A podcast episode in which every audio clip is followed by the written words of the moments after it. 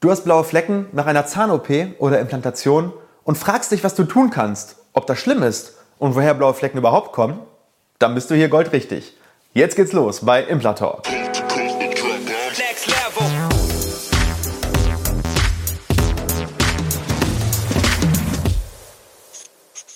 Hallo liebe Community, mein Name ist Dr. Stefan Helker und ich heiße euch herzlich willkommen bei der Audioversion unseres erfolgreichen YouTube-Formates Implatalk. Sollten dir die visuellen Einblendungen an der einen oder anderen Stelle fehlen, komm gerne nochmal auf unseren YouTube-Kanal und schau dir das passende Video an. Und jetzt viel Spaß mit dem Podcast.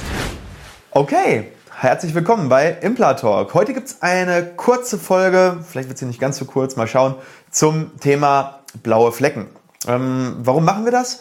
Mich haben echt in den letzten Wochen einige Patienten angesprochen, wenn sie denn nach der OP blaue Flecken haben, ob es denn schlimm ist, wann die weggehen und, und was man da beachten muss, ob man da was tun kann, dass das schneller geht.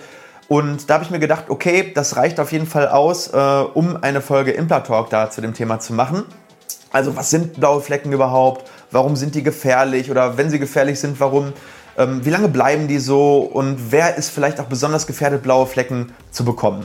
Und diese Bes äh, Dinge besprechen wir in dieser Woche. Ähm, bevor es losgeht, ähm, mache ich ja ganz gerne meinen kleinen Pitch äh, in die Richtung, dass du uns vielleicht einen Daumen nach oben gibst oder ein Abo, wenn dir das alles gefällt, was wir hier tun. Und ähm, ja, wenn du unseren Content gut findest, dann bringst du uns damit ähm, im YouTube-Algorithmus weiter nach oben und das hilft uns einfach, mehr Menschen zu erreichen. Und ähm, ja, es kostet dich nichts. Von daher, wenn es dir hier gefällt und du unsere Videos regelmäßig schaust, dann abonniere uns doch. Gut, Thema blaue Flecken. Was ist das überhaupt? Ähm, wie entsteht ein blauer Fleck? Also, ich denke mal, die meisten wissen, dass ein blauer Fleck durch eine Einblutung in das umliegende Gewebe entsteht. Das liegt hauptsächlich daran, dass zum Beispiel bei einem Stoß gegen das Gewebe ähm, es davon abhängig ist, wie stark das Bindegewebe die in dem Bindegewebe liegenden oder darunter liegenden Gefäße polstert. Das heißt, ähm, wir haben erstmal unsere Haut, dann darunter kommt das Bindegewebe und dann kommen Arterien und Venen.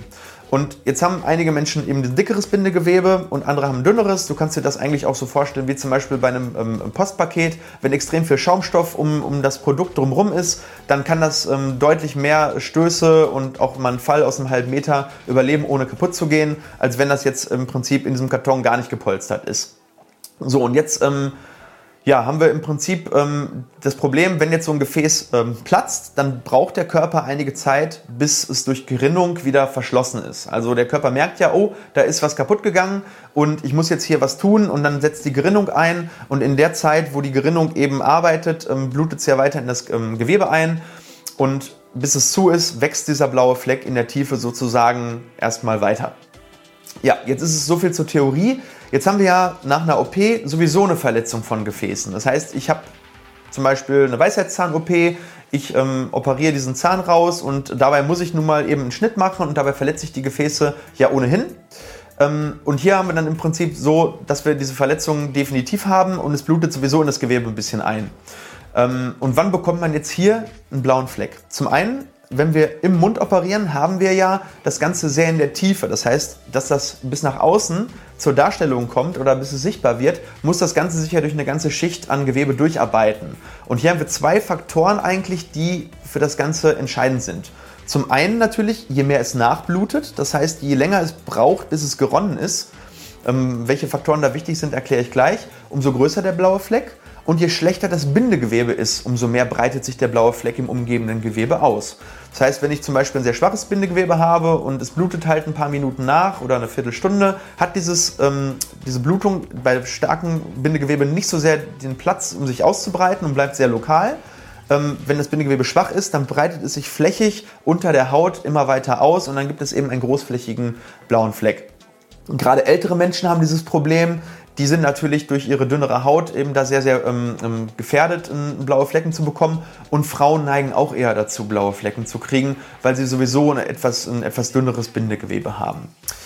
So, jetzt, ähm, wenn man sowieso schon bei jedem Stoß einen blauen Fleck bekommt, dann ist das immer schon ein sehr, sehr guter Indikator, dass es auch bei, bei Zahn-OPs oder auch bei generellen OPs wahrscheinlich eher zu blauen Flecken kommen wird. Und hier sollte man, wenn das extrem ist, also wenn du dich wirklich irgendwo leicht stößt und sofort kommt ein blauer Fleck, auch mal an eine Gerinnungsstörung denken. Das ist jetzt nur mal so ein Tipp von mir. Geh vielleicht mal zum Arzt und ähm, lass dir da Blut entnehmen. Ähm, der Hausarzt kann das ganz leicht feststellen und wenn du da eine Gerinnungsstörung hast, dann kann man das entweder behandeln oder wenn du es weißt, ist es ganz wichtig, dass es bekannt ist, weil dann ähm, eben bei Not-OPs und all diesen Dingen, dann werden ähm, ganz andere Vorsichtsmaßnahmen getroffen, damit ähm, du keinen starken Blutverlust bei OPs hast. Gut, dann gibt es natürlich noch dieses medikamenteninduzierte ähm, Blutverdünnende. Das heißt, es gibt viele Patienten, die nehmen blutverdünnende Mittel, weil sie zum Beispiel ein Herzleiden haben, ähm, um zum Thromboseprophylaxe im Prinzip das nehmen. Ähm, da gehört zum Beispiel das AS 100, also Aspirin dazu, Marcomac, Xarelto und einige andere. Die begünstigen natürlich auch das Entstehen von blauen Flecken, weil die Gerinnung eben gehemmt ist und dadurch diese, diese Blutung deutlich länger dauert und ähm, eben nicht so leicht zum Stillstand kommt. Weiteres Ding, regelmäßige Einnahme von Cortison kann auch dazu führen, dass die Haut dünner wird. Also wenn man zum Beispiel zur Rheumabehandlung Cortison kriegt, dann kriegt man auch deutlich leichter blaue Flecken, sowohl wenn man sich stößt als auch nach OPs. Ähm, hier kann man auch relativ wenig machen. Also was kannst du tun, um blaue Flecken möglichst wenig zur Ausprägung bekommen zu lassen oder wenn sie denn da sind, ähm, dass sie etwas schneller weggehen. Zum einen kannst du nach OPs gut kühlen. Da haben wir ja auch ein eigenes Video dazu. Das verlinke ich dir einmal oben. Da kannst du schauen, ähm, wie das am besten funktioniert, also wie du Schwellung verhinderst.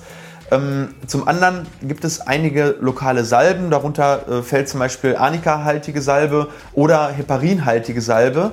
Die kannst du lokal auf die Stelle, wo der blaue Fleck ist, applizieren und zum Beispiel Heparin kann so eine Auflösung von so einem Blutgerinnsel beschleunigen. Und zum Beispiel beim äh, beim, beim, Auflösen von so einem Blutgerinnsel nach einem, einem Hirnschlag, also nach, nach einem Schlaganfall, wird auch Heparin gegeben, um Blutgerinnsel aufzulösen. Und dementsprechend kann man auch lokal zum Beispiel bei blauen Flecken diese Salbe anwenden. Das wirkt keine Wunder, aber es kann ähm, dazu führen, dass es ähm, ein, zwei, drei Tage schneller weggeht.